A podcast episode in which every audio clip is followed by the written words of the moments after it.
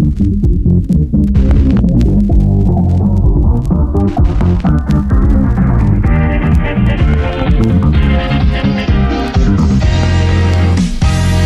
one.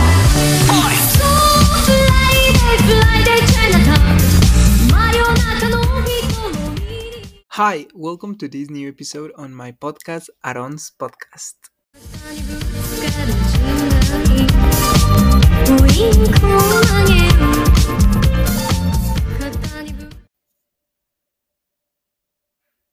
Thank you for being here in this new episode.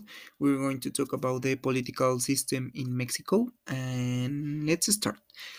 The political system in Mexico is a democratic system and republic system, which means that we don't have like a person that have all the power. The power is divided and is divided for in three parts in three powers. The executive powers is made up of president in this case is AMLO Andres Manuel Lopez Obrador and his job is pass laws and enforce them. Then we have the legislative power. Is confirmed by the Congress of the Union and I think it is the most important power more than the executive. And well, and their job is to appl- apply the laws and govern the country. Then we have the judici- judicial power, and it is made up of the courts, and their job is to judge those who breaks the laws.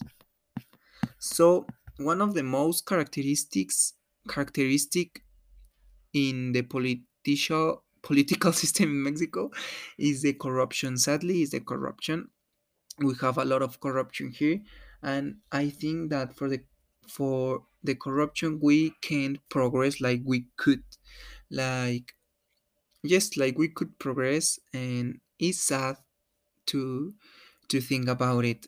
And yes, the corruption I I would say that is the one most difficult challenge that the political system in Mexico have because has sorry because I mean for is fault of the corruption people or corruption politicians that we can't progress that we can't